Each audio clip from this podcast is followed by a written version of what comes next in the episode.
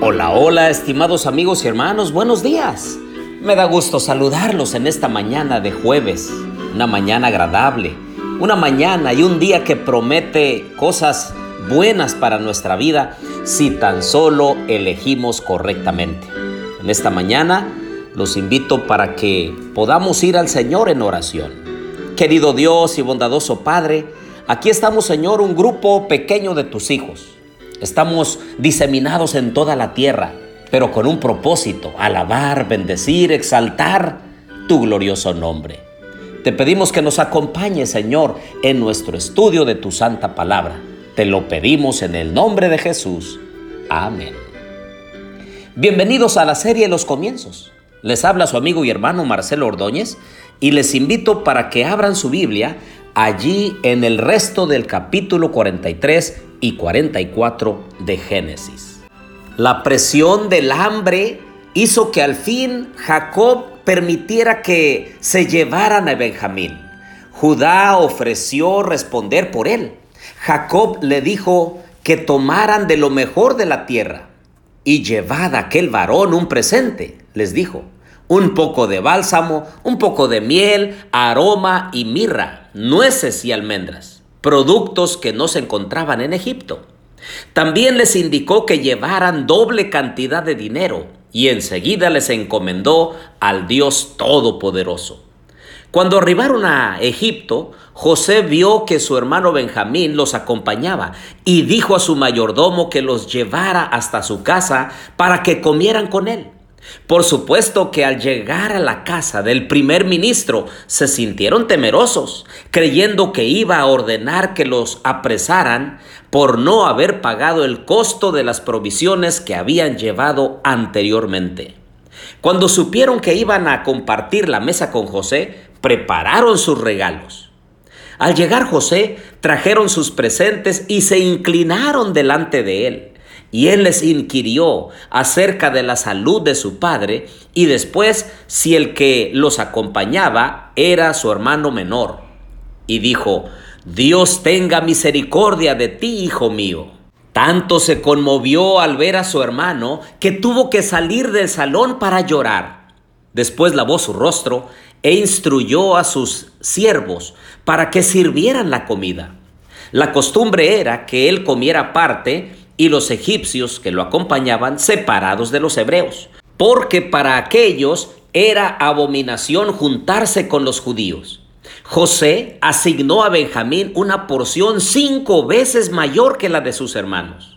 Ellos estaban atónitos porque le sentó de acuerdo a la edad de cada uno, pero aún así comieron, bebieron y se alegraron con él.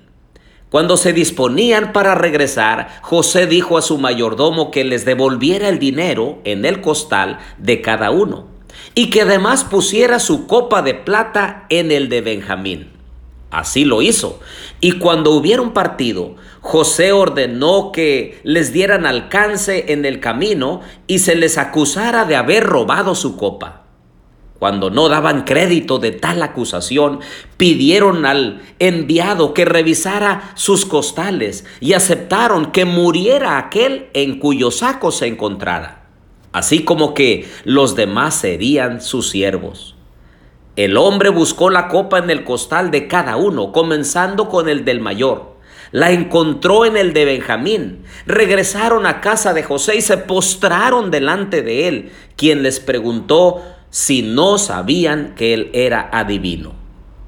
Judá entonces intervino con vehemencia, explicó a José todos los eventos relacionados con la llegada de Benjamín a Egipto, incluyendo la resistencia de Jacob a dejarlo ir.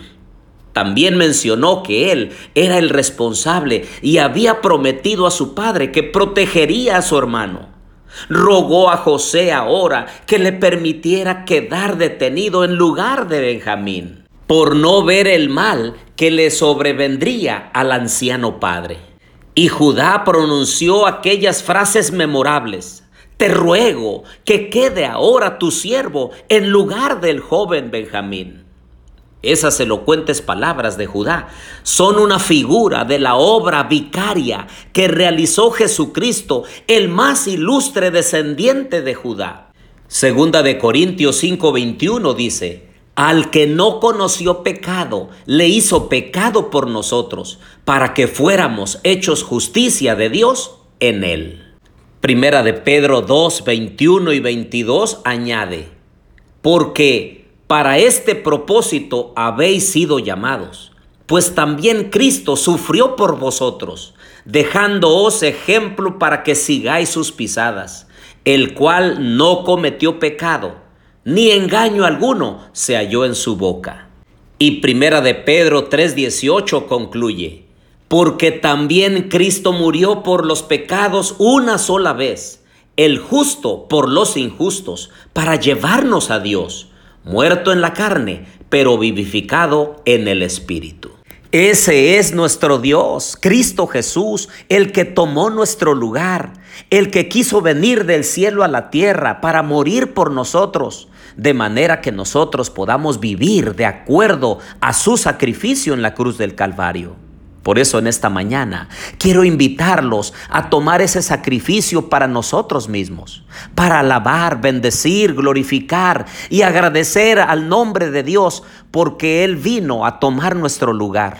Nadie de nosotros necesita desesperar, simplemente aferrarnos a la mano poderosa de Dios por medio de la fe para dejar que Él haga en nosotros su obra salvífica de acuerdo a su voluntad. Hagámosle caso al apóstol Pablo como quedó registrado en Hebreos 4:16. Por tanto, acerquémonos con confianza al trono de la gracia para que recibamos misericordia y hallemos gracia para la ayuda oportuna. Que el día de hoy el Señor nos bendiga. Que el día de hoy nosotros lo podamos reconocer como nuestro Salvador, como nuestro Redentor, aquel que tomó nuestro lugar de manera que nosotros tengamos vida y la tengamos en abundancia. Oremos. Querido Dios y bondadoso Padre, en esta hora, Señor, te quiero pedir que perdones los pecados de mis amigos y mis hermanos. Ayúdalos, Señor, a estar de acuerdo a tu voluntad, a que te busquen con todo su corazón y que tú también seas el Señor de sus vidas. Te pido todo esto en el nombre de Jesús. Amén. Thank you.